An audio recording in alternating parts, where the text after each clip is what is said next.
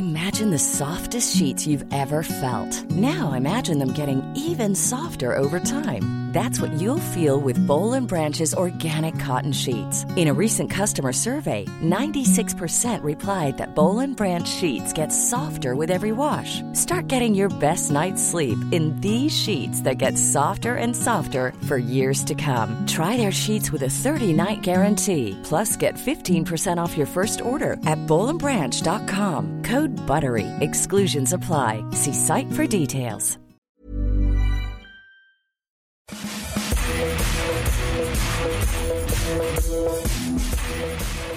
Bonjour à tous, je suis Martin Mosnier, journaliste à Eurosport et bienvenue dans le FC Stream Team. À mes côtés, celui qui était à Saint-Denis le 12 juillet 98, à Naïsna le 20 juin 2010 et à Moscou le 15 juillet 2018.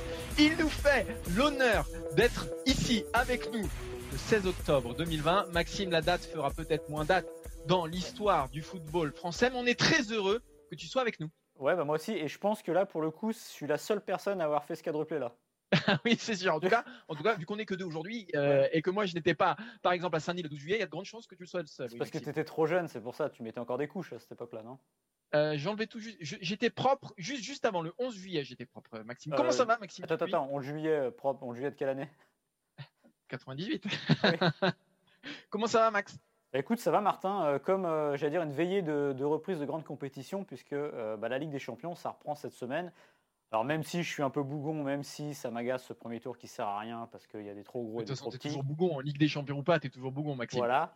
Et ben, je suis quand même content parce que c'est alors c'est pas le retour à la normale, mais c'est quand même le retour à petits pas du foot qu'on connaît. Et on va avoir du coup un automne qui va être complètement dingo parce qu'il va y avoir six journées de Ligue des Champions jusqu'à mi-décembre, donc ça va s'enchaîner comme pas possible. Donc c'est plutôt pas mal et pour rien dévoiler, enfin on va quand même le dévoiler, c'est ce dont on va parler en grande partie aujourd'hui, Martin. Exactement. Le sommaire de l'émission, on va démarrer avec ça, comme, euh, bah, chaque semaine. On va démarrer euh, l'émission dans une première partie en vous dévoilant nos favoris de euh, la Ligue des Champions. Nos favoris, on mettra 5, 4, 3, 2 étoiles. On verra où se situe le Paris Saint-Germain et où se situe le Stade Rennais. Pas sûr que le Stade Rennais soit dans nos favoris. hein. Il faudra, il faudra euh, rester avec nous ju- jusqu'au bout pour, pour savoir ça. Et Maxime, en deuxième partie d'émission, quelque chose qu'on aime bien faire quand les grandes compétitions reprennent, bah, c'est nos cinq paris un petit peu insensés. Ouais, c'est ça, on essaie de donner de, de- de- notre feeling sur des choses. Par exemple, ça aurait pu être, aujourd'hui on a Thomas Morel à la réalisation, on aurait pu dire qu'il marquera deux buts à l'Urban Foot la prochaine fois. Ça, c'est un pari Euh, insensé. ça, c'est beaucoup exemple. trop insensé, Maxime. C'est Voilà. beaucoup, beaucoup trop insensé. Donc, vous voyez, pour vous donner une idée, c'est un peu ça. Donc, on va y aller euh, sur des paris euh, qu'on va vous délivrer. Il y en aura cinq. Derrière, il me faut un, petit signe de tête pour me dire oui, oui, à l'instant même précis. Euh, on va vous donner donc cinq paris euh, les plus fous les uns que les autres. D'ailleurs, n'hésitez pas à venir nous chercher après sur les réseaux sociaux pour en discuter. Lequel vous paraît, par exemple, le plus plausible et le plus fou Vous verrez, il y en a cinq qu'on va vous dévoiler d'ici une petite dizaine de minutes si on n'est pas trop bavard sur le premier sujet. Alors ça, pour être bavard, vous pouvez faire confiance à Maxime. Et on terminera avec l'Olympique de Marseille. Euh, on reviendra un peu sur cette semaine qui s'annonce décisive pour l'OM, sur ce que l'OM a montré jusqu'ici, sur les choses auxquelles ils peuvent se raccrocher, nos amis marseillais, en particulier à André Villas-Boas. On verra que ça peut être la force, mais aussi la limite de l'Olympique de Marseille dans cette période qui s'annonce riche pour l'OM, parce qu'il faudra à la fois remonter en Ligue 1, ça commencera euh, dès samedi face à Bordeaux, mais aussi bien démarrer en Ligue des Champions. Ligue des Champions, justement, Maxime. Oh, quel Transition man. Ah ben moi, on m'appelle Transition Man. Alors, on rappelle juste simplement à nos amis euh, bah, que vous pouvez euh, re- euh, retrouver pardon, les meilleurs extraits de cette émission, et il va y en avoir des extraits qui seront très très bons dans cette émission, en vidéo. D'ailleurs, on n'aura pas assez de bande passante hein, pour tout mettre. sur eurosport.fr. Et Maxime, si les gens veulent simplement nous écouter en faisant la cuisine, en courant ou pour s'endormir, qui sait, euh, où est-ce qu'il faut aller, Maxime? Là, c'est le moment où on vérifie si j'ai appris ma leçon que je n'ai pas révisé, mais je vais y aller quand même. Alors, vous avez toutes les bonnes plateformes de podcast. Ça va de Spotify à Google Podcast, à Apple Podcast, évidemment, Deezer, euh, Acast, Castbox, etc. Vous vous abonnez absolument parce que, comme je vous le répète chaque semaine, et je ne le dirai pas une fois de plus, euh, ça vous permet de nous retrouver d'une semaine sur l'autre. Et vous nous mettez aussi 5 étoiles, comme ça, ça nous fait monter aussi dans les classements et vous nous retrouvez encore plus facilement. Il y a plus de gens qui nous écoutent et on fait encore plus d'émissions. Donc si vous voulez qu'on arrête, vous savez ce qu'il vous reste à faire, vous désabonnez. Exactement. On démarre, Maxime, avec euh, la Ligue des Champions et on a décidé avant euh, le retour de la plus grande compétition européenne, eh ben, de vous faire un petit tableau de nos favoris de cette compétition. Alors, fatalement, il y aura assez peu de surprises. Hein. On va retrouver les grands clubs européens, mais on a décidé de les classer par étoile. Voilà, 5, 4, 3, 2, une étoile. Qui est le favori de cette Ligue des Champions? Qui a le plus de chances d'aller au bout, selon nous, Maxime? Tu démarres peut-être avec celui qui a 5 étoiles, l'immense, le grand. Ouais, l'immense, le, grand super favori. selon nous deux. Ouais, immense grand favori. Euh, bon, bah là, on n'est pas allé chercher très loin. 5 étoiles, le Bayern Munich, évidemment, puisque le Bayern Munich est le tenant du titre. Et le Bayern Munich est une sacrée machine depuis que Flick a pris euh, les commandes du club. Euh, pourquoi le Bayern Munich? Parce que même si on sait qu'il est difficile de faire le doublé en Ligue des Champions, on sait que le Real Madrid était le seul à l'avoir fait dans les 30 dernières années, même un triplé, euh, le Bayern Munich, c'est un peu un phare dans la nuit, c'est-à-dire que le club euh, ne s'est pas dépeuplé cet été, il s'est même renforcé. On a même Bounassar qui est arrivé au club, même Eric Choupo-Moting. Alors là, c'est pour vous dire. c'est pas ce qui fait qu'ils ont 5 étoiles quand même, Maxime, rassure-nous. non, mais ce que je veux dire, ça renforce le fait qu'il y a. On en avait déjà parlé l'année dernière. On a l'impression que ce club a aujourd'hui deux équipes, tout simplement. Deux équipes qui peuvent survoler une compétition et c'est très fort. Donc voilà.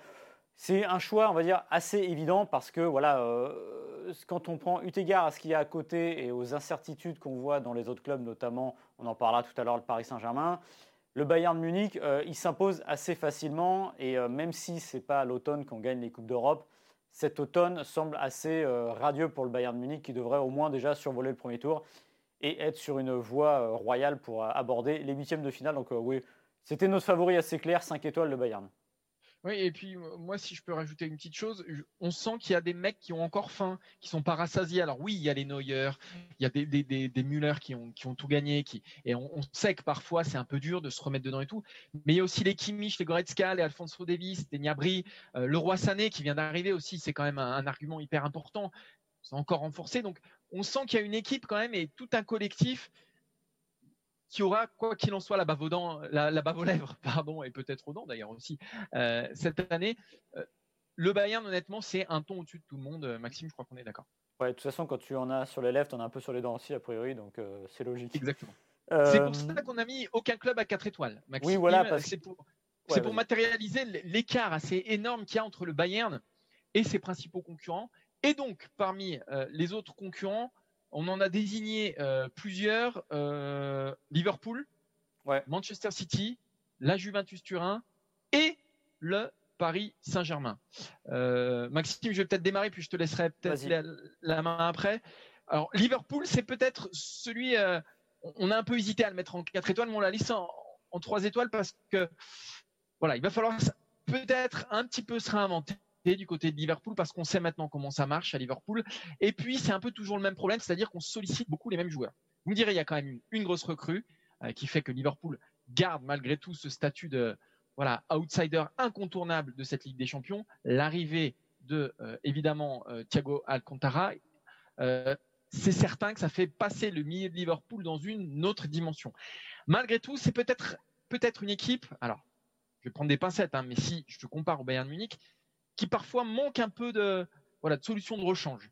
Si jamais il y a, y a, un pépin, si on a un des trois par exemple qui se blesse, bah, ça paraît encore un petit peu, un petit peu compliqué, Maxime, pour, pour Liverpool. Liverpool aussi, il faut le dire, euh, tu l'as dit sur les solutions, euh, les solutions de rechange, il y a ce qu'on appelle peut-être l'usure du pouvoir. Alors c'est paradoxal parce que ce pouvoir-là, il dure depuis un an en Première Ligue, euh, avec la Ligue des Champions l'année d'avant. Et pourquoi je dis ça? Parce que Liverpool sort de deux saisons de Première Ligue à quasiment 100 points à chaque fois. On a vu que City avait fait la même chose euh, une saison auparavant et l'année dernière c'est un peu écroulé parce que bah, il faut toujours le rappeler, la Première Ligue c'est pas la Liga, c'est pas la Serie A, c'est pas la Ligue 1. Il y a des combats du week-end qui sont beaucoup plus difficiles et ça rend la tâche encore plus ardue. On l'a vu l'année dernière en Ligue des Champions. Euh, souvenez-vous que Liverpool n'est pas au final 8. Liverpool qui dominait, archi dominait la Ligue des Champions, s'est cassé les dents sur l'Atlético Madrid. Donc il y a toujours cette part d'incertitude. Il y a aussi ce début de saison de Liverpool qui est pas trop mal, mais il y a quand même eu ce 7-2 c'est quand même un score surréaliste. Alors, il est tellement gros, tellement absurde pour être euh, réel, et pourtant il l'est, qu'on se dit que c'est peut-être un, comment dire, un petit accident de parcours. N'empêche qu'il y a eu quelque chose qui fait que Liverpool va le voir tout au long de l'année, que c'est très très très compliqué de maintenir ce niveau de compétitivité. Si Liverpool fait une troisième saison de suite en Première Ligue à près de 100 euh, points, ce sera très très fort. Et moi j'ai un doute que dans ces conditions-là, Liverpool puisse aller euh, au bout en Ligue des Champions. On va continuer peut-être avec le, deuxième club anglais qui est Manchester City. Alors City, c'est encore une fois un des clubs euh, cet été qui s'est le plus renforcé, mais comme les autres se sont vraiment très peu renforcés, c'est encore plus spectaculaire avec Ake, Ruben Dias et, Torres. C'est bien, mais pour moi, c'est pas suffisant pour changer de dimension. Si Lionel Messi, par exemple, avait décidé de poser ses bagages du côté de Manchester, City n'aurait sans doute pas eu trois étoiles dans, ce classement-là. Euh, j'ai peur que City se heurte toujours aux mêmes limites. La principale limite, et tu l'as dit, Maxime, c'est aussi la première ligue qui fait que voilà, c'est peut-être plus compliqué pour, pour, pour ces clubs-là. Euh, moi, voilà, j'ai peur que City, encore une fois, et Guardiola se heurte à tout ce qui, euh, tout ce qui les a fait trébucher les saisons, les saisons précédentes. Ils ont perdu David Silva aussi, un joueur que j'adore, mais bon, bref, je pense qu'ils peuvent, ils peuvent surmonter cette perte-là avec, avec l'effectif. Ça reste évidemment, encore une fois, un, énorme outsider. Euh, City, qui on le rappelle, avait perdu face à Lyon l'an passé en quart, enfin l'an passé en août, hein, au mois d'août, en, quart finale de la Ligue des Champions. Voilà, moi il manque encore ce, petit déclic pour moi, euh, ce déclic qui a eu lieu à, Paris d'ailleurs, hein, mais ce petit déclic pour faire que City rentre vraiment chez les, grands, grands, grands, grands favoris euh, euh, et, talonne le Bayern Munich. Ouais, je suis d'accord. Il y a toujours un point d'interrogation au-dessus des têtes de City. Pourtant, il y a Pep Guardiola. On devrait dire, bah, il y a le mojo Guardiola avec sa victoire en Ligue des Champions avec le Barça. Mais finalement, maintenant, ça fait longtemps que Guardiola n'a pas gagné la Ligue des Champions et il se heurte toujours au même problème. Alors, on voit qu'il essaye euh, tous les ans de, rattraper le coup en achetant des défenseurs, des défenseurs, des défenseurs. Mais en Europe, il manque quelque chose. Et euh, la meilleure preuve, tu l'as dit, c'était cet échec assez spectaculaire contre l'Olympique lyonnais. Parce que normalement, City ne doit pas échouer. Euh, City se retrouve en plus dans une configuration de Final 8 qui a profité au PSG, qui profite aussi à ces clubs-là, qui, peuvent y aller sur un match et, et ça n'a pas fonctionné. Donc moi, j'avoue que j'ai beaucoup de doutes pour City et c'est vraiment pour moi euh, très représentatif de ce groupe 3 étoiles avec euh, ça peut euh, basculer du bon côté comme du mauvais. L'an dernier, pour Paris, ça avait basculé du très très bon côté. On parlait des limites et du verrou psychologique de, de City. Paris l'a fait exploser. Ça, c'est un vrai argument mm. pour le Paris Saint-Germain. C'est-à-dire que quand viendront les huitièmes ou les quarts finales, bah, on parlera plus euh, de cette malédiction qui peut parfois paralyser, faire gamberger les têtes ou, crisper les, jambes. Donc ça, c'est un vrai plus pour le Paris Saint-Germain. C'est aussi un des 11 qui a le plus de talent, et on va pas revenir sur Neymar Mbappé, mais il y a très peu d'équivalents en Europe, donc ça restera là aussi l'argument numéro un. Pourquoi on les a pas mis plus haut, du coup, le Paris Saint-Germain? Ben Parce que pour moi, il y a quand même une intersaison où tu perds Thiago Silva, Cavani. Euh, sans parler de Meunier, Choupo-Moting, etc., que tu n'as pas forcément remplacé. Danilo Pereira, c'est une super recrue, mais remplacer Cavani euh, par Moiskin, même si c'est pas du tout le même poste, mais voilà, la recrue offensive, c'est Keane. Euh, la recrue défensive en défense centrale, il y en a pas. Alors oui, Marquinhos, Kimpembe, ça peut tenir, ça peut tenir le coup, mais il n'y a plus Thiago Silva. Et pour moi, voilà, c'est la limite de, on en a suffisamment parlé ici, Maxime, de Thiago Silva. Hein. Je sais qu'on n'est pas forcément d'accord, mais voilà, moi je trouve que en termes d'effectifs, et puis il y a aussi la guillotine au-dessus de la tête de Thomas Tuchel. Euh, voilà, moi c'est ces choses-là qui me font dire qu'il y a quand même des petites limites euh, du côté du Paris Saint-Germain, même si la principale d'entre elles, à savoir le verrou psychologique, a sauté. C'est sûr que la saison démarre pas sous les meilleurs auspices pour le Paris Saint-Germain. On l'a vu. Alors, ils sont passés à un but, à un cheveu d'une victoire en Ligue des Champions. Mais derrière, il y a eu ce mercato qui a quand été particulier et qui, à mon avis, laissera des traces de toute manière. Parce qu'entre Tourelle et Leonardo, on sait que ça n'ira pas en s'améliorant ou très peu, et on se doute bien qu'on est plus proche de la fin de la collaboration que du début. Pour ce qui est du mercato, en effet, euh, Leonardo a bien travaillé, enfin a bien travaillé, il a travaillé sur la dernière journée.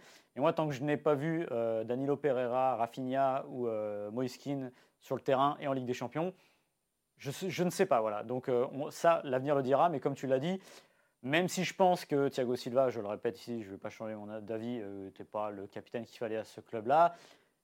En effet, il manque quelque chose, il va manquer quelque chose. Et c'est toujours le paradoxe d'avoir l'impression que le groupe d'un vice-champion d'Europe s'est appauvri euh, à deux mois d'intervalle. Et c'est vrai que c'est gênant. Et puis il y a autre chose qui rentre en ligne de compte. C'était une Ligue des Champions particulière. On va revenir au système aller et retour faudra voir. Je pense, comme tu dis, le verrou psychologique, il a volé parce que justement, il y a eu cette finale, mais ça s'est aussi passé dans des conditions qui étaient favorables. Il n'y avait pas ces fameux matchs retour où on se dit, bon, ça peut poser problème. Il y a eu aussi Dortmund avant qui était leur petite remontada. Donc il faudra voir, mais pareil, c'est un club qui va euh, osciller entre. Euh, c'est très difficile en fait de dire est-ce qu'une demi-finale, est-ce qu'une finale, est-ce qu'un candidat à la victoire finale? Aujourd'hui, je ne le vois pas comme tel, mais ça va être très difficile parce que le PSG ne peut pas reculer aussi, parce que tout recul maintenant, qui serait, j'imagine, une défaite en quart finale, serait vraiment un gros euh, constat d'échec pour ce club qui a progressé l'été dernier. Et donc pour euh, clore ce groupe, on a mis la Juventus Turin. Bah, il y a un argument massu, c'est que déjà un, club avec Cristiano Ronaldo ne peut pas être plus bas que ça. Vous me direz euh, bah, où est le club avec Lionel Messi? On en parlera, on en parlera un petit peu, un petit peu après. Chiesa, Morata, un effectif hyper dense. Voilà, s'il fallait comparer la densité de l'effectif du Bayern Munich avec un autre club, moi, je serais tenté de mettre celui de la Juve parce qu'il y a quand même des solutions, plusieurs solutions à, tous les postes. Euh, Morata, Chiesa, je vous l'ai dit, qui, arrivait. Voilà, moi je pense que la Juve, euh, même si ça a été très décevant l'année dernière, hein, on rappelle une. Alors pour le coup, eux c'était en deux matchs, hein, euh, la défaite face à Lyon, enfin en tout cas la, sortie de route face à Lyon en huitième de finale. Ça fait plusieurs années que voilà la Juve a un peu de mal à, émerger en Ligue des Champions. Malgré tout, ça reste la Juve le club qui, qui domine la Serie A et de très loin. Ouais, je pense que l'année dernière, c'est aussi lié à Sarri. La greffe n'a pas pris, tout simplement. Les deux n'étaient pas faits pour s'entendre, donc ça s'est euh, terminé très tôt en Ligue des Champions. Maintenant, moi, si j'avais dû classer la Juve dans ce groupe-là, je l'aurais presque mis à 3 étoiles et demie. Voilà. Dans ce groupe-là, je l'aurais presque mis un peu au-dessus, parce que je pense qu'il y a quand même le poids, on va dire, du club et des joueurs qui se connaissent, qui commencent à se connaître. Rappelez-vous que la Juve n'a toujours, toujours plus gagné la Ligue des Champions depuis 1996, qui paraît complètement dingue pour un club de ce calibre-là. Donc moi, je me le mettrais à 3,5 et je mettrais en principal outsider du Bayern Munich, la Juve, cette année. Ah ouais, ah, ah, moi je mettrais, je mettrais quand même Liverpool. Mais bon, on a mis, on a coupé la poire et on voilà, on a mis tout le monde, tout le monde à 3. Euh, alors à deux étoiles, Maxime, deux clubs qu'on aurait pu imaginer un tout petit peu plus haut. Ah oui, la, décennie euh, passée laisse penser que ces clubs auraient dû être plus hauts. Maintenant, le temps passe et personne, comme on dit, disent les Américains, Father Time is undefeated, c'est-à-dire qu'on ne perd jamais contre le temps. Messi se fait un peu plus vieux, euh, ce Real avance, mais on n'a pas de certitude avec le, notamment Eden Hazard. Quel Eden Hazard cette année? Il était arrivé l'année dernière pour remplacer Cristiano Ronaldo. Évidemment, ça s'est pas bien passé. Euh, le Real a quand même été champion d'Espagne, mais en Coupe d'Europe, c'était moins bien. Le Barça, on va revenir sur le 8-2 évidemment du Bayern, la sortie de route spectaculaire qui a euh, obligé à tout changer de fond en comble. Est-ce que ce Barça-là sera plus fort? Je pense. Est-ce que ce Barça-là sera de taille déjà à gagner une nouvelle Ligue des Champions? J'ai des doutes, donc c'est presque une révolution dans notre classement de mettre le Real et le Barça à ce niveau-là, parce que justement la décennie, c'était la décennie espagnole. Et là, on a du mal à les mettre un peu plus haut parce que y a, moi, encore une fois, c'est plus l'inconnu qui trône au-dessus de leur tête plutôt qu'une défiance. C'est vraiment un point d'interrogation. Moi, le Real, je, vois ça comme une équipe soit avec des, joueurs qui sont un peu en fin de cycle et qui ont un peu moins faim, soit avec des joueurs qui sont trop jeunes encore pour, euh, espérer gagner la Ligue des Champions, en tout cas porter sur leur, euh, épaule euh, cette équipe-là. Donc voilà, je vois, je vois une équipe un peu entre deux, le Real, qui trouvera peut-être son sens l'été prochain avec le mercato, le mercato pardon qu'on annonce complètement dingue. Mais là, voilà, je vois encore un Real entre deux. Après, il y a quatre raisons pour moi pour lesquelles il ne faut pas enterrer le Real. Ces quatre raisons, c'est Zidane, Benzema, Kroos et Sergio Ramos. Voilà. comme du côté du FC Barcelone, il y a Messi et et je rajouterais aussi en dessous Fati qui peut complètement exploser cette année et amener le Barça dans des sphères euh, qu'on ne soupçonne pas. Mais c'est vrai qu'à leur H, j'ai du mal à voir ces deux équipes. Euh, pour faire simple, pour moi, hein, il y a moins de talent au global qu'au PSG, il y, a, moins de cohérence euh, sur le terrain qu'à Liverpool, il y a moins de densité dans l'effectif qu'à la Juve ou qu'au Bayern. donc c'est pour ça qu'on les met aussi un peu en dessous. C'est parce qu'aujourd'hui, ils ont beau être le Real et le Barça, comme tu le disais, il y a trop d'interrogations euh, qui escortent ces, deux équipes-là. Et voilà, c'est peut-être un peu choquant de les voir là parce qu'une équipe avec Messi et une équipe coachée par Zidane est un candidat naturel avec des champions. Il va peut-être pas cette année, tout simplement, euh, Maxime.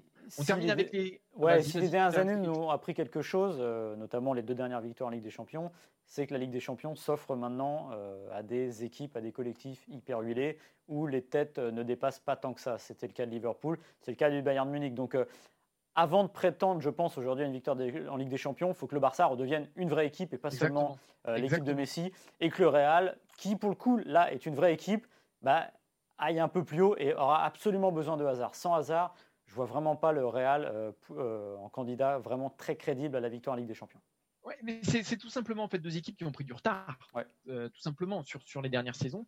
Il y en a d'autres qui se sont construites, il y a des armadas qui se sont construites, construites qui ont elles aussi chuté avant de renaître. Je pense au Bayern l'année dernière. mais le Bayern, il, a trouvé son rythme de croisière. Alors, il n'est pas exclu que ces deux équipes-là trouvent aussi leur direction cette saison.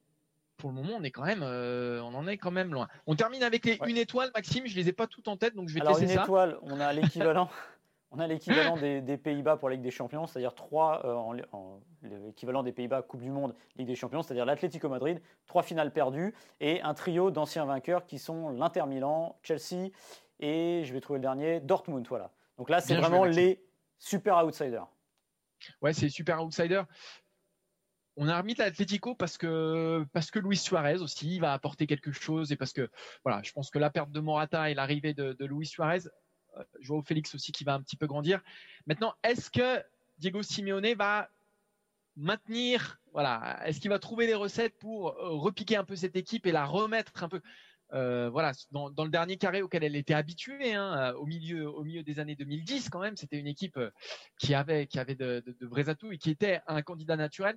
Elle a un peu dégringolé dans la hiérarchie. L'Inter Milan qui s'est super bien construite et je trouve que c'est vraiment s'il y avait peut-être une valeur euh, sur laquelle miser pour le futur, euh, avec un super coach, avec, euh, avec une attaque Lukaku, Lautaro qui est resté, hein. ça c'est important aussi, hein, Lautaro qui est resté, donc il va prendre un an de plus. L'Inter, ça reste quand même, voilà. Moi, c'est eux, j'aurais peut-être mis un, un et demi, et à Dortmund aussi, avec Sancho, avec Haaland, avec des jeunes qui grandissent à Dortmund. Et généralement, on leur, leur laisse pas la chance de grandir à Dortmund, donc ça peut faire très très mal. voilà, c'était quand même important de parler de ces équipes-là et Chelsea. Et Chelsea, exactement. Chelsea avec leur recrutement hyper sexy de l'été. Mais euh, comme pour la Première Ligue, je pense que cette équipe euh, sera performante, mais a besoin d'apprendre. Et vraiment, il y a des équipes qui sont en fin de cycle, on en parlait tout à l'heure. Là, Chelsea, c'est vraiment le tout début du cycle. Donc déjà, les mettre à une étoile, c'est pas mal, mais c'est une équipe qui arriverait en quart de finale. On ne serait pas plus étonné que ça, pour le coup. Alors malheureusement, euh, chers amis marseillais, chers amis rennais, bon, c'était un peu juste cette année pour paraître dans, dans, dans, nos, dans nos favoris. On l'espère, hein, dans, dans les années On demande qu'à se tromper. Hein. On ne demande qu'à se tromper, évidemment. Et puis, il n'est pas exclu qu'il y ait une équipe surprise. Il y aura une équipe surprise. Hein. Il y en a eu il y a deux ans avec l'Ajax. Il y en a eu l'année dernière avec Leipzig et l'Atalanta Bergame, quand même, malgré tout, qui, sont, qui sont allés très loin. Et bah, cette année, ce sera, ce sera Ferenc Varos. Voilà. Maxime, tu mets combien là-dessus? Allez, je pousse à 2 euros voilà, Maxime. Le problème, le problème Maxime, c'est qu'il va pas au bout de ses idées. Alors, un jour, je vous raconterai les paris de Martin, l'audace des paris de Martin. Bah ouais, mais moi, je les gagne. Hein. Ah non, tu ne les euh, gagnes pas, justement. on peut continuer l'émission ou pas, Maxime? Parce que je vais vous dire la vérité. On Sinon, je sors, la... Eh, je sors, la... note avec la dette. Hein. On, préparait cette émission, Maxime me disait ah, mais là, le programme, il est peut-être pas un peu juste là, parce qu'on va pas faire plus de 10 minutes. Là, là on en est déjà à 25 minutes, Maxime, on en est qu'au premier sujet. On fait un quart d'heure à tout péter. Non, non, non, on a 25 minutes, Maxime. Allez, on passe. allez. On passe au deuxième sujet de cette émission. Maxime, je te laisse, euh, je te laisse le présenter, peut-être le deuxième sujet de cette émission. Oui, alors c'est la Ligue des Champions. La Ligue des Champions reprend mardi et euh, on vous a parlé de nos favoris et on a envie de faire des prédictions, ce qu'on appelle des bold predictions, c'est-à-dire des paris osés. On a décidé de cinq affirmations qu'on va vous présenter. On va essayer de vous convaincre et on en reparlera justement à la fin de la saison pour voir si on a eu raison sur chacune d'entre elles. Bah déjà, si on avait raison sur une d'entre elles, ce serait pas mal. Martin, tu vas commencer par la première et c'est peut-être pratiquement la plus difficile à imaginer, mais on y va. C'est la plus difficile à imaginer, mais moi j'y crois dur comme fer. C'est euh, Erling Holland, meilleur buteur de cette phase, enfin de la, non pas de la phase de poule, hein, de la Ligue des ah Champions. Oui, c'est plus la même. Hein. Ah non, de la Ligue des Champions en tout et pour tout, parce que je vois Dortmund aller très loin dans cette compétition et je vois Hollande, bah, personne ne met plus de buts euh, que, Hollande. On est sur un joueur quand même, je le rappelle, parce que voilà, il joue en Bundesliga, il joue à Dortmund, il joue pas au Bayern, euh, c'est un Norvégien, donc on en parle assez peu d'Hollande finalement par rapport à ce qui pèse déjà dans le foot européen. Euh, c'est quand même un joueur qui a marqué plus de buts que joué de matchs en Ligue des Champions. Il en a 10 buts en 9 matchs. Donc ça déjà, c'est pas rien. En de Bundesliga, c'est à peu près pareil. Il a à peu près un ratio d'un but par match. Bref, chaque fois qu'il joue, il marque. Euh, en France, on en parle moins parce qu'il y a d'autres phénomènes, Kamavinga, Mbappé. Mais pour moi, euh, en termes de talent, même si ce ne sont pas les mêmes caractéristiques, donc c'est difficile de les comparer, mais en termes de talent et de ce qu'ils peuvent apporter au football européen, je vois pas de grande différence entre Mbappé et Hollande aujourd'hui. Hollande, il a 20 ans, 20 ans, je le rappelle, 20 hein, ans, et c'est déjà pour moi l'un des plus grands attaquants d'Europe. Déjà, avec ce qu'il a montré. Alors bien sûr, ça demande à être euh, voilà, confirmer dans, un espace-temps un peu plus, large. Mais moi, cette année, je le vois terminer euh, en tête euh, du classement des buteurs de la Ligue des Champions. Il y a Lewandowski, évidemment, hein, qui va lui poser quelques problèmes. Je pense qu'il y aura peut-être un petit tassement de Messi et de Ronaldo, peut-être avec des équipes qui auront peut-être un petit peu moins loin que d'habitude. voilà, je pense que Lewandowski, ce sera effectivement un, sacré client. Mais je vois bien Dortmund aller loin, aller très loin, parce qu'ils n'ont pas perdu grand monde cet été, alors que d'habitude, ils se font dépouiller. Oui, ils ont perdu Hakimi, mais bon, euh, Reina est toujours là. Sancho, Sancho est toujours là. Hollande, évidemment, est toujours là. Euh, ils ont recruté définitivement Emre Can. Il y a Bellingham qui est arrivé aussi. Il y a le petit phénomène Coco. Alors, ce sera peut-être un peu tôt cette année, mais qui sait? Euh, C'est une équipe qui a grandi alors qu'on lui donne jamais l'occasion de grandir. Euh, Dortmund. Donc je dis attention, attention à Dortmund et faites très très attention à Hollande parce qu'il partira dans un grand club un jour, mais c'est aussi parce qu'il terminera meilleur buteur de cette Ligue des Champions 2020-2021. Dortmund est un grand club. C'est un grand club, Maxime, et tu vois ce que je veux dire. Euh, tu veux dire un club riche. Voilà, et puis c'est pas c'est pas le Real, c'est pas le Barça. On parle beaucoup ah moins de Dortmund que les autres. C'est sûr. Moi, quand je vois Hollande sur le terrain, j'ai l'impression de voir Ivan Drago. Voilà. Exactement espèce de, bête absolue qui va très vite, qui est très fort. Et c'est vrai, comme tu le dis, il n'a pas beaucoup de défauts parce que justement, il a une forme de finesse, il va vite et il est costaud. Donc lui, pour le coup, il a l'avenir devant lui. Sera-t-il le meilleur buteur cette année de la Ligue des Champions? On le verra, mais en tout cas, toi, tu crois, dur comme fer. Le deuxième pari, euh, bah, il est pour toi, Martin, encore. Euh, c'est ton émission. et bah, toi, tu vois bien euh, trois équipes françaises en huitième de finale de la Ligue des Champions 2020-2021. Oui, alors là aussi c'est une grosse cote. Euh, trois clubs français qui passent la phase de poule. J'ai été aidé hein, par, le, tirage au sort. Alors le PSG, je ne vais pas en faire des heures dessus. Euh, même si je pense que c'est presque le club français qui a le tirage au sort le plus compliqué, puisque Manchester United, il y a, un demi-finaliste de l'an dernier quand même, Leipzig. Euh, donc, mais bon, ça passera, Paris Saint-Germain, ça passera en, en, phase de poule, il n'y a pas de problème. Donc je vais plutôt m'arrêter sur les deux autres. Euh, Marseille, alors ça se jouera a priori entre Marseille et, Porto. L'Olympiakos c'est un peu en dessous. Euh, Porto, ils ont perdu Danilo Pereira et Teles, donc leurs deux meilleurs joueurs cet été déjà. tu as perdu tes deux meilleurs joueurs, tu les remplaces. Tu vas chercher des mecs de 25 ans dans des clubs qui sont un peu de seconde zone au Portugal ou ailleurs. tes meilleurs joueurs aujourd'hui, c'est qui? C'est Mariga et Pepe. Ce que je veux dire, c'est que c'est pas le Porto des grandes années. Et euh, il y a un peu de scepticisme qui, entoure cette équipe de Porto. Donc je me dis que Marseille, avec en plus André Villas-Boas, qui pour moi est le meilleur argument de Marseille, on en parlera peut-être un peu plus tard dans cette émission, mais je me dis que Marseille, ça peut passer, et je me dis même que Marseille, ça va passer. Euh, évidemment, ce sera, ils seront dépendants de Payet, Tovin, euh, évidemment, mais pour moi, ça passera face à un Porto très diminué, c'est le principal argument. Du côté de Rennes, je trouve que Rennes a atteint un degré de maturité, a fait sauter tous les verrous psychologiques pour le coup, euh, que ce soit euh, euh, gagner la Coupe de France plus qualifier pour la Ligue des Champions. On est dans une équipe libérée. on le voit en ce début de saison. Ça suffit pas en Ligue des Champions, il faut des grands, il faut des grands joueurs. Et je pense que ce sera la saison de l'explosion totale de Kamavinga en Europe.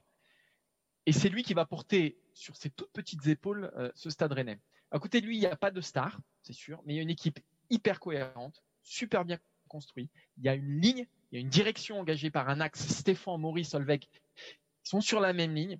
Donc tout est très cohérent, tout est très carré. Pardon. Donc évidemment, il y a Chelsea qui, semble un peu au-dessus, Krasnodar qui semble aller peut-être un petit peu en dessous, enfin en tout cas, voilà. Rennes, Krasnodar, Séville, il n'y a pas euh, des gaps immenses entre, entre ces trois équipes. Moi, je pense que Rennes, ça va passer parce que c'est le sens de, la construction et de la direction et de l'impulsion de cette équipe depuis quelques années. Il n'y a pas grand-chose qui lui résiste. Souvenez-vous de sa, performance en Ligue Europa aussi, quand ils avaient battu le Betis Séville, à ça de, sortir Arsenal aussi. Il y, a y, a quelque chose qui pousse ce Stade et je pense que ça euh, les poussera jusqu'en huitième de finale de la Ligue des Champions. Et après ça, il dit que je suis bavard. Euh, mais le Rennes Krasnodar, dès mardi soir, coûtera déjà cher parce que ça change un peu la donne de démarrer avec trois points, euh, une première euh, compétition Ligue des Champions et sachant que vous avez vos deux adversaires les plus forts derrière. Maxime, j'ai beaucoup parlé. Ça va être à ton tour. moi, je vais aller plus vite. Et je sais, je sais que tu aimes parler d'Antoine Griezmann.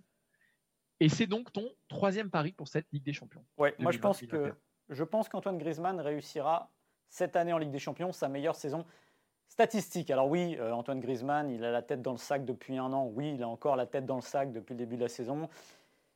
Mais il faut lever un peu la tête du guidon et se dire, regarder un peu plus loin et se dire que ça va marcher, ça va finir par marcher. Moi, j'en suis persuadé.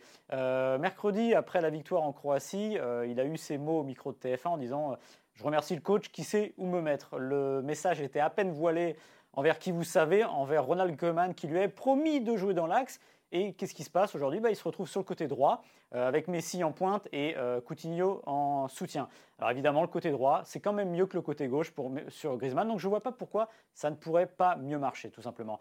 Euh, alors c'est quoi les meilleures saisons statistiques de Griezmann en Ligue des Champions? C'est 7 et 6 buts. Donc on va dire que c'est 7 buts. Ça voudrait dire marquer 8 buts en Ligue des Champions. Bah moi, j'y crois beaucoup parce que déjà, il y a ce premier tour avec euh, notamment Ferenc Varos et Dynamo de Kiev. Ce Barcelone, Ferenc Varos euh, en Ligue des Champions pour l'ouverture qui peut peut-être être un déclic, on ne sait jamais. Mais j'ai qu'ils mettent un doublé, ça fera déjà une partie du chemin euh, qui sera là. Et puis moi, j'ai envie de croire que Griezmann, ça va fonctionner. Alors je deviens peut-être aveugle avec Griezmann. je ne vois pas comment le Barça peut aussi se permettre, et c'est a priori, c'est quand même pas dans l'intérêt de Koeman non plus, de mettre une de ses recrues les plus importantes des cinq dernières années de côté. Ce qu'ils vont peut-être réussir avec, Coutinho au final, je ne vois pas pourquoi ça ne marcherait pas avec Griezmann, parce que Griezmann, il est dans l'état d'esprit. Il ne va, il va pas pourrir la situation. Moi, vraiment, j'ai envie de croire que Griezmann mettra au moins 8 buts en Ligue des Champions euh, cette saison. C'est bien d'avoir la foi, Maxime. Moi, j'étais comme toi hein, avant. Et puis, j'ai eu de la sagesse, la maturité. Et voilà. J'aimerais, hein, j'aimerais, mais j'ai quand même du mal à croire parce qu'encore, pour et moi, c'est ce que je dis depuis le début, depuis qu'il a signé au Barça, il y a ce problème de poste de Griezmann. Et qu'en plus qu'aujourd'hui, c'est Coutinho qui soit euh, placé en soutien de l'attaquant. Voilà. Moi, euh, il y a trois matchs. on ne peut pas tirer des conclusions là-dessus. Tout peut arriver. Et puis, au moins, il est sur le côté droit. C'est déjà ça, voilà. Très bien. Mais je sais que ça ne dépend pas que de lui. je vais continuer avec le quatrième euh, pari, Maxime. Ouais. un pari qui ne fera pas plaisir aux supporters du PSG. Mon quatrième pari, c'est que Cavani marque plus de buts qu'Icardi cette saison en Ligue des Champions. Euh, je vais m'expliquer. Euh, pardon? Ça commencera dès mardi? Ça peut commencer dès mardi. Euh, je vais m'expliquer. donc Cavani qui vient de signer, hein, pour ceux qui n'auraient pas suivi les derniers instants du mercato à Manchester United, donc il sera dans le groupe du, Paris Saint-Germain. La Ligue des Champions, on est sur des matchs où de plus en plus, on l'a vu dans, dans, le Final 8, Neymar et Mbappé prennent la rencontre à leur compte. Voilà, euh, ils confisquent le ballon, c'est eux qui font les différences. Icardi a même été sorti du 11 dans, le Final 8. Euh, C'était criant de vérité à Lisbonne. Dès que ça se resserre un peu, bah, Icardi, il est un peu moins là, il est un peu moins indispensable. Il a même fini par sauter, comme je disais. Et tant que Tuchel sera aux manettes, il y aura toujours aussi cette menace au-dessus de sa tête. Icardi, ce n'est pas un titulaire indiscutable euh, au sein euh, du 11 du Paris Saint-Germain et encore moins en Ligue des Champions, surtout avec Tourelle sur le banc. Donc déjà, je pense que la marge de manœuvre d'Icardi, elle est assez réduite, plus que celle euh, de Cavani, puisqu'il arrive pour combler un trou. À Manchester, ça fait quand même quelques temps qu'il n'y a pas d'attaquant de surface, comme il y a pu avoir avec Ibrahimovic, par exemple, c'est-à-dire quelqu'un qui vraiment qui fait des 16 mètres 50 son royaume, son domaine à côté, il y a plein d'attaquants de profondeur, euh, euh d'ailiers qui peuvent lui donner des passes décisives. On, pense à Rashford, à Martial, à Greenwood, etc. Du coup, à mon avis, Cavani, il va se gaver. Vraiment, il va se gaver. Il y a une condition, c'est que son corps le laisse en paix. Donc ça, c'est quand même un gros si, parce qu'on a vu la saison dernière que ce n'était pas forcément le cas. Mais si Cavani est sur ses deux pattes en toute la saison, je pense qu'il marquera plus de buts qu'Icardi en Ligue des Champions. Et puis au-delà de ça, je rajouterai un truc, c'est sur euh, si tu fais jouer Icardi, tu joues à 4 devant comme d'habitude. Et moi, j'estime, je, suis toujours persuadé que ce n'est pas viable à un niveau de compétition parce que tu te manques trop de choses euh, dans le secteur défensif.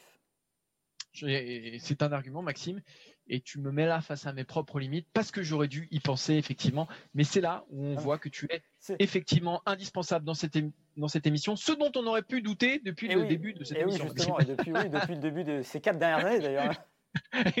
Voire même de ma carrière professionnelle démarrer il y a bien plus longtemps. C'est vrai, c'est vrai, Maxime. On termine avec, euh, avec ton, ton, dernier pari, notre cinquième pari, et c'est celui euh, après lequel on court le plus. Quoi. Voilà, c'est pas un pari, c'est un vœu pieux, c'est-à-dire euh, ben, on va fixer la finale de la Ligue des Champions dans un stade rempli de spectateurs, voilà, tout simplement. On sait que l'UEFA a ouvert la jauge à 30% des stades. 30% pardon, de capacité au moment du tirage au sort, mais c'est évidemment lié à discrétion des autorités locales, c'est-à-dire qu'en France, bah, PSG, Bayern, PSG pardon, Manchester, il n'y aura personne. Mais déjà l'UEFA a envie que les stades se remplissent, ce qui est normal. On l'a vu avec la Super Coupe d'Europe. Euh, n'est pas fou. Il sait qu'il y a l'Euro euh, dans quasiment un an. L'Euro devant des stades vides, c'est pas terrible pour le business, c'est pour le spectacle. Moi, j'en ai marre des fonds sonores, j'en ai marre des stades vides, j'en ai marre du public dégradé, j'en ai marre qu'on n'ait pas de vaccin. Donc moi, je me dis que si on arrive au mois de mai prochain avec des stades remplis, ça voudra dire qu'on s'est débarrassé de quelque chose d'encore plus important qu'un simple match de football ou des tribunes vides. Donc voilà, moi, c'est pas mon pari, c'est un vœu pieux. Allez, j'imagine la prochaine finale de Ligue des Champions dans un stade rempli à Istanbul. Et je te rejoins là-dessus, Maxime. On l'espère tous et on espère qu'on on espère même qu'il y aura deux clubs français et qu'on y sera tous et que ce sera la grande fête. Voilà, allez hop, on y va. Deux clubs français, ça va être quelque chose. Hein. ouais, ah bah, ça c'est sûr. Un petit PSG OM en finale de Ligue des Champions. On l'a pas fait ce pari-là, Maxime? C'était insensé, c'était pas irréel euh, non plus, ah. ces paris-là. Ah bah non, est-ce que c'est possible? Oui. Est-ce que ça se fera? C'est une autre chose. Ah ouais, non, là, ça me paraît un, petit, peu, un petit peu compliqué quand même. On va parler de l'OM justement, oh. Maxime. Et, tu vois qu'aujourd'hui, dans les transitions. Encore une transition, mais de qualité. Euh... ce que tu sais pas, Maxime, c'est que toi, pendant que tu vas manger ton petit sandwich, que tu as mangé ton petit homard euh, avec monsieur Thomas Morel euh, à la cantine du coin, et ben moi, Martin, je bosse pas. Je, je, je, mange pas, je bosse. Je travaille, je travaille les transitions, Maxime. J'espère que monsieur de Rugy, je n'aime pas le homard. euh, je suis pas sûr, Maxime, que tu n'aimes pas les homards. Je suis pas sûr. Je sais que tu es un grand consommateur d'huîtres. Huîtres, voilà, que je mange à la, à la tonne. Et c'est vrai pour le coup. Voilà. J'ai le record du monde. Hein. les gens seront contents de le savoir, Maxime. Euh, et chaque semaine, on peut faire des défis. Chaque semaine, il y aura une petite euh, petit conseil culinaire de, Maxime. On pourrait faire ça, ce serait intéressant. Ce serait hyper intéressant. Avec, 8 avec le citron, simplement, c'est pas mal. Voilà, merci Maxime pour cette expertise. On passe au troisième sujet.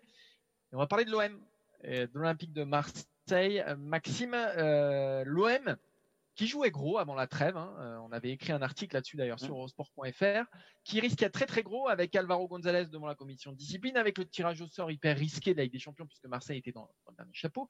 Un match à Lyon qui sentait le souffre. une fin de mercato où pouvait se faire dépouiller les Marseillais. Et au final, tout ça s'est plutôt bien passé. tous les obstacles ont été passés avec plus ou moins de réussite, mais en tout cas, Marseille Marseille est pas mal. Résultat, ils ont bien négocié le virage et aujourd'hui, les ambitions sont quasiment intactes. Mais il y a une grosse semaine qui s'annonce, deux grosses semaines, voire trois grosses semaines qui s'annoncent, puisque la Ligue des Champions arrive, que Marseille est déjà dixième euh, en, Ligue 1 et a pris pas mal de retard sur, euh, sur certains euh, concurrents. Maxime, comment tu la vois comment tu les vois ces jours qui arrivent pour l'Olympique de Marseille, cette saison qui s'est mal engagée? Est-ce que tu sens que Marseille peut se remettre d'aplomb? bah Déjà, il y a le constat. Marseille aujourd'hui est dixième du championnat de France. Euh, c'est pas terrible. Une place derrière Bordeaux, son adversaire samedi soir. C'est dire un peu l'anonymat dans lequel l'OM a été un peu plongé dans ce début de saison. Il y a deux victoires, il y a trois nuls, une défaite et ça fait neuf points c'est pas terrible. J'ai regardé l'année dernière à la même époque où ils en étaient parce que le début de saison n'était pas complètement dingo aussi. Et eh ben, c'était un peu différent. Ils étaient cinquième avec trois victoires, deux nuls et euh, une défaite justement. Ça faisait 11 points. Aujourd'hui, 11 points, c'est quoi?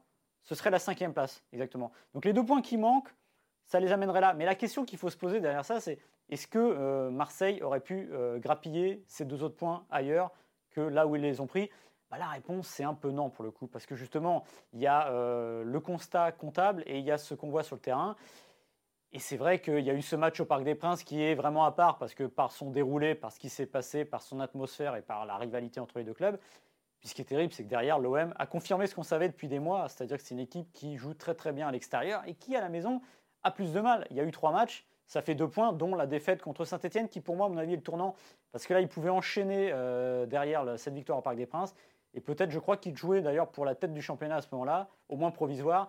Ils ont raté cette marche-là et derrière, il n'y a pas eu grand-chose de, formidable. Donc là, pour l'instant, l'OM est vraiment dans un entre-deux euh, bizarre. Mais si vous regardez la saison dernière aussi, euh, l'OM était déjà dans cet entre-deux. Euh, parce que, souvenez-vous, jusqu'à la défaite au Parc des Princes, qui est à peu près à cette période-là, le gros 4-0, bah, il y a des doutes sur cet OM-là. Voilà, c'est bien, c'est coup-ci, coup-ça. Et peut-être ce qui manque à l'OM, c'est le déclic qu'il y a eu euh, juste après, face à Lyon, justement.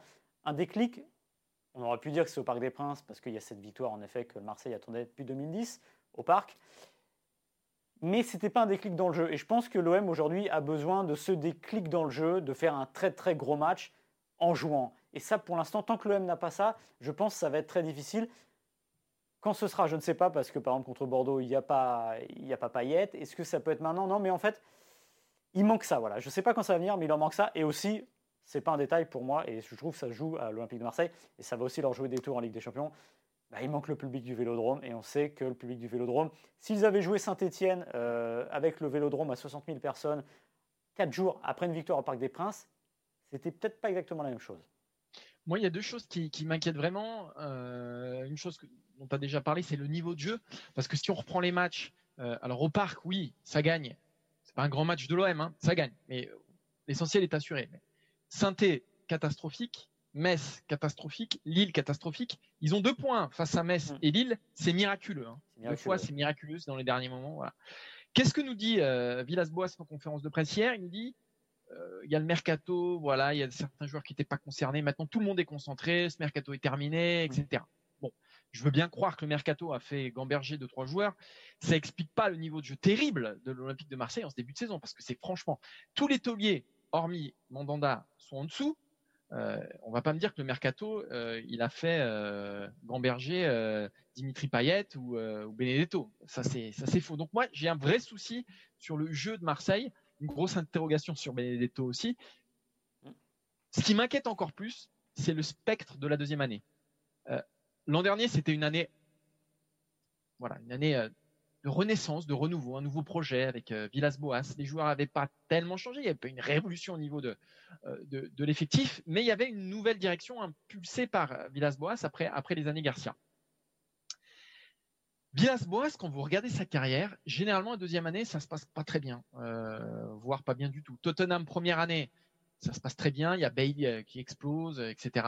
Ils sont dans la course à la C1 jusqu'au bout. Deuxième année, les virants en novembre. Bon. Première année au Zénith, ils sont champions, tout se passe bien. Deuxième année, ils sont troisième, il s'en va. Payet, c'est un peu pareil. C'est un joueur qui aligne assez rarement deux saisons exceptionnelles. Et on sait que ce Marseille-là est lié à l'état de forme de Payet beaucoup plus qu'à n'importe quel autre état de forme, plus que Tovin, plus que n'importe qui. Le patron de cette équipe, c'est Payet, et on sait que Payet, il est, voilà, il est vraiment sinusoïdal. Donc moi, c'est des signaux d'alerte qui me font dire que voilà, l'effectif, il n'a pas été régénéré plus que ça. Euh, c'est très bien qu'il ne soit pas fait déplumer, ça c'est une certitude, mais il s'est pas régénéré. Donc je pense qu'il peut y avoir une sorte d'usure, que Villas-Boas s'y joue sur des mécanismes, et je ne suis pas sûr que ça puisse marcher une année supplémentaire. C'est pour ça que moi, ce spectre de la deuxième année, pour moi, c'est un vrai danger du côté de l'Olympique de Marseille. Le début de saison me donne raison, mais on ne va pas dire, on va pas en tirer une conclusion définitive. Moi, j'ai des vraies inquiétudes sur cet Olympique de Marseille, sur ce que je vois et sur ce que je ressens aussi. Villas-Boas te dirait que tu bien un journaliste et que les conférences de presse sont mises sous le signe de l'inquiétude. Et lui, pour le coup, euh, jeudi, il n'avait pas l'air inquiet. Alors peut-être qu'il joue un rôle, etc. Mais je pense que ça fait quand même du bien dans un club comme l'OM d'avoir un entraîneur qui ne cède pas la panique, qui prend les choses avec une forme de philosophie. Comme il dit, euh, vous êtes en train de me dire qu'on n'a pas gagné nos premiers matchs à la maison depuis 2011-2012. Il répond à ça, bah oui, mais on n'avait pas gagné au Parc des Princes depuis 10 ans. Donc voilà, donc il dit, vous prenez le meilleur et le pire. Voilà. Mais ça dit quoi? Ça traduit que l'OM, en effet, est dans un entre-deux et qu'il arrive dans une zone qui pourrait être une zone de turbulence parce que c'est la Ligue des Champions. L'OM n'a plus joué la Ligue des Champions depuis 2013, 2012, 2013. il se retrouve dans une, euh, dans une non pas 2012, 2013 d'ailleurs, 2013, 2014 il me semble. Et euh, bah, c'est pas pareil, voilà, c'est les milieux de semaine qui sont différents. On sait très bien qu'il faut revenir sur terre le samedi ou le dimanche, c'est pas pareil. Et en plus là, ça va s'enchaîner. Si j'avais une pointe d'inquiétude, j'allais dire, pour l'Olympique de Marseille, elle se situerait autour de, deux personnes pour des raisons bien différentes. La première, c'est Dario Benedetto, qui est pas foutu de mettre un but. Il est passé, je crois, contre Lille à deux doigts de mettre le but de l'année avec sa bicyclette. Mais derrière ça, il n'y a pas grand-chose. Et l'année dernière, il a été plus que cyclique. Il y a un moment, il s'est mis à marquer, après plus rien. Et c'est vrai que ça devient embêtant euh, d'avoir un avant-centre qui ressemble finalement à un poids mort et qui compte sur ses ailiers pour marquer. Et ça, moi, pour, le coup, c'est inquiétant parce que c'est le genre de joueurs qui peuvent, bah, euh, par un but de renard, qui doivent vous soulager à un moment. Vous n'êtes pas bon, bah oui, mais ce type-là, en deux actions, il marque. Et là, il ne le fait pas. Et si j'avais une deuxième euh, inquiétude, alors, elle est indirecte parce que ça se trouve, le joueur est formidable. J'ai l'impression que tout repose maintenant sur l'arrivée de Cuisance. C'est-à-dire qu'il arrive au milieu. L'OM avait un milieu de terrain l'année dernière qui fonctionnait très très bien, qui avait plein de, solutions de rechange. Et là, euh, c'est Cuisance quasiment qui doit tout changer. Je pense qu'on en demande beaucoup à un joueur de, cet âge-là. je pense qu'il ne faut pas en demander autant. Alors, hormis si c'est un talent d'exception, et ce que je souhaite à l'Olympique de Marseille, c'est ça qui est un peu bizarre d'être dans cette situation, à devoir se remettre, euh, à dire, voilà, il est prêt, euh, il va, nous changer, etc. Doucement quand même, voilà. Il y a, d'autres choses dont on n'a pas parlé. C'est l'an dernier déjà, c'était sur un fil Marseille, hein, souvent. Hein. C'est-à-dire que ça marchait, ça marchait au caractère, ça marchait. Mais Marseille était déjà sur un fil. Hein. L'autre problème que j'ai, c'est qu'aussi, on sait que entre Jacques-Henri Hérault et André Villas-Boas, c'est pas que c'est pas l'amour fou, euh, c'est que c'est une guerre sous-jacente et qu'on sait que Villas-Boas cette année, a priori, il n'ira pas au-delà. Donc il y a aussi ce côté-là, moi, ce petit arrière-goût euh, qui, à Marseille en plus, euh, ça peut très vite s'embraser. Ça peut très très vite s'embraser. C'est pour ça que moi, voilà, j'ai quelques limites sur, sur cette saison de l'OM on leur souhaite évidemment. Et puis un effectif hyper juste, on n'a pas parlé pour terminer. Hein. L'an dernier, c'était déjà sur un fil, il n'y avait pas de Coupe d'Europe. Cette année, avec la Ligue des Champions, euh, il y a aussi un risque que ça, explose aussi au, niveau de l'effectif. Voilà. Il n'y avait pas d'argent, il y avait le gros déficit. Euh, il se retrouve avec un effectif encore plus serré, avec une compétition majeure à jouer en plus. Donc oui, en effet, ça risque d'être euh, compliqué. La chance de l'OM, finalement, c'est le championnat de France euh, qui est toujours assez euh, serré, on va dire, euh, sur ses hauteurs, hormis évidemment pour la première place, mais ça, on le verra plus tard. Début de réponse samedi contre Bordeaux. Merci Maxime. Merci. merci Martin. Bah voilà, merci. J'ai même pas besoin de te dire pourquoi. merci la vie. Merci, merci Thomas Morel derrière derrière la caméra et les micros. Merci Quentin Guichard pour les visuels et je vois que tu lèves le doigt pour ceux qui nous écoutent. Vous ne le voyez pas, mais moi je le vois lever le doigt. Et Maxime est un bon élève et quand il lève le doigt, c'est qu'il veut prendre la parole. Euh, oui, euh, Monsieur Dupuis? Non, je me demandais si Quentin Guichard il joue pas au football. Non, Quentin Guichard je le vois pas jouer au football euh, personnellement. Il suffit de le regarder hein, finalement et on se comprend très vite que, le sport c'est pas pour lui. Je le verrais bien dans les buts face au Van der Sar, tu vois, grand. C'est vrai qu'il est grand. il prendrait de la place dans les buts, donc il faudrait essayer quand même. Exactement. Quentin Guichard, donc, qui nous fait tous nos visuels si vous allez sur eurosport.fr. Merci à tous de nous avoir suivis. On se retrouve dès la semaine prochaine, évidemment, comme tous les vendredis, pour un nouvel épisode du FC Stream Team avec Monsieur Maxime. Oui, en attendant, passer un bon week-end. Je relève le doigt encore une fois parce qu'on a une nouveauté euh, jeudi matin, euh, une nouvelle émission euh, sur Eurosport qui s'appelle Tour d'Europe. Présentée par Cyril Morin, on vous présentera évidemment peut-être le week-end à venir, mais on reviendra surtout euh, sur la première journée de la Ligue des Champions, ce sera l'émission hebdomadaire qui remplace, on vous explique pendant qu'il n'y a pas de mercredi mercato. Vous avez Tour d'Europe, voilà, c'est jeudi sur Eurosport. Voilà, Tour d'Europe, FC Stream Team, vous avez vos rendez-vous foot sur Eurosport, podcast et sur le site. On se donne rendez-vous la semaine prochaine. Ciao, ciao